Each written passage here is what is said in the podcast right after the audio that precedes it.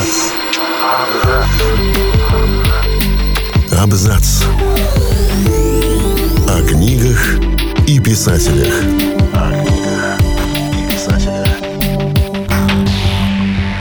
Всем привет, я Олег Булдаков, и сегодня я расскажу вам о том, что нужно знать об отблесках Этерны.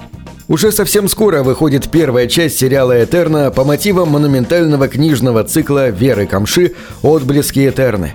Первая часть выйдет в январе, а остальную часть первого сезона придется подождать около года. Для тех, кто еще не добрался до книжной картианы, расскажем немного об этом цикле. Действие происходит в фэнтезийном мире под названием Картиана. Впрочем, фэнтези-элемент тут не бросается в глаза, и большинство героев, по крайней мере до поры, ничего не подозревает о сверхъестественных силах, действующих вокруг них. К тому же, читатели начинают замечать фэнтезийное раньше, чем персонажи, от которых мистика еще долго будет скрыта.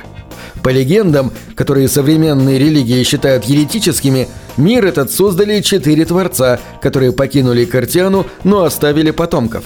События разворачиваются в Золотых землях. Это один из материков Картианы. Большую часть континента и большую часть сюжета занимает королевство Талик, раньше оно именовалось Талигойя – и рассказ так или иначе будет крутиться вокруг внешних или внутренних интриг этого беспокойного государства. На момент первой книги «Красное на красном» Талигом правит династия Оларов в лице короля Фердинанда, человека мягкого и не слишком годящегося для государственных дел. Но за троном стоит кардинал Сильвестр, который фактически правит за Фердинанда. Кардиналу противостоит канцельер Август Штанцлер, негласно возглавляющий при дворе оппозицию действующей власти – Неподалеку от трона находится и блистательный полководец, фехтовальщик и покоритель дамских сердец Роке Алва. В это время в столицу попадает наивный 16-летний герцог Ричард Огдел, которому предстоит учиться в школе для будущих оруженосцев.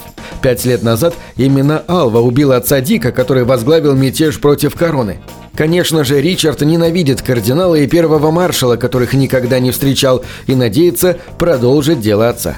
За 400 лет до описываемых событий страной, тогда еще Талигойей, правила другая династия – Раканов, богоизбранных правителей. Они в своем правлении опирались на четырех герцогов, потомков демиургов, что некогда создали Картиану. Каждый из этих герцогов носил титул повелителя – повелитель скал, повелитель молний и так далее – и считалось, что они способны обращаться к своим стихиям. Обладали сверхъестественными силами и раканы, но это осталось в далеком прошлом, и со временем от этого остались только легенды. За годы своего правления раканы постепенно привели страну к упадку, так что худородный, но талантливый и амбициозный Франциск Колор собрал армию и посягнул на трон Талигойи. Как вы можете догадаться, прямой предок нынешнего короля – по одному этому можно сделать вывод, что захват власти ему удался. Он переименовал Талигойю в Талик, старую столицу Кабителу, не смущаясь, назвал Аларий и принялся наводить порядки. Но с тех самых пор дворянство страны раскололось на людей чести, старую дааларовскую аристократию и новых, пришлых лучших людей, презрительно именуемых в соответствующих кругах навозниками – о себе люди чести полагают, что они все поголовно благородны, добры и ратуют за реставрацию раканов. А навозники лишены всяческого благородства. Новое дворянство, соответственно, полагает людей чести замшелыми снобами, а себя прогрессивным будущим страны. Оба представления довольно далеки от реальности.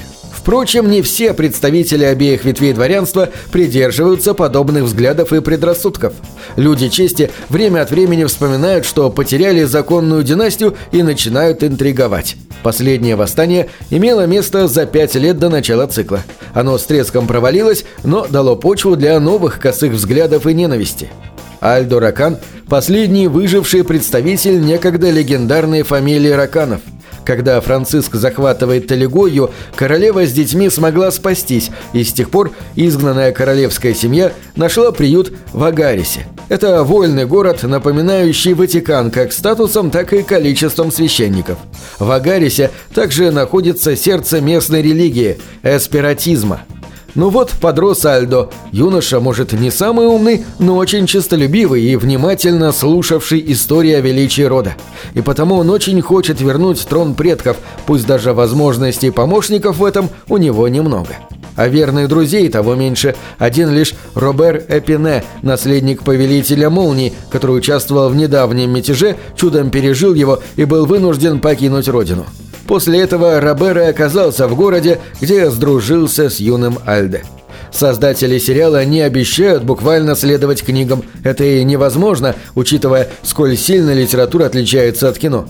Однако к первоисточнику они относятся достаточно бережно и уважительно. К тому же Вера Камша консультирует создателей по всем возникающим вопросам, а это повышает шансы на то, что между экранизацией и книгами не будет кардинальных расхождений. Мир произведений изначально возник как литературная игра на поле гибели богов Ника Перумова, однако со временем зажил собственной жизнью. В цикл «Отблески Этерны» вошли восемь книг, но при этом сам автор не считает это серией, а просто очень большим одним произведением. Вера Камша любит жанр исторического романа, и в ее книгах насквозь фэнтезийных эта любовь очень чувствуется. На этом все. Читайте хорошие книги.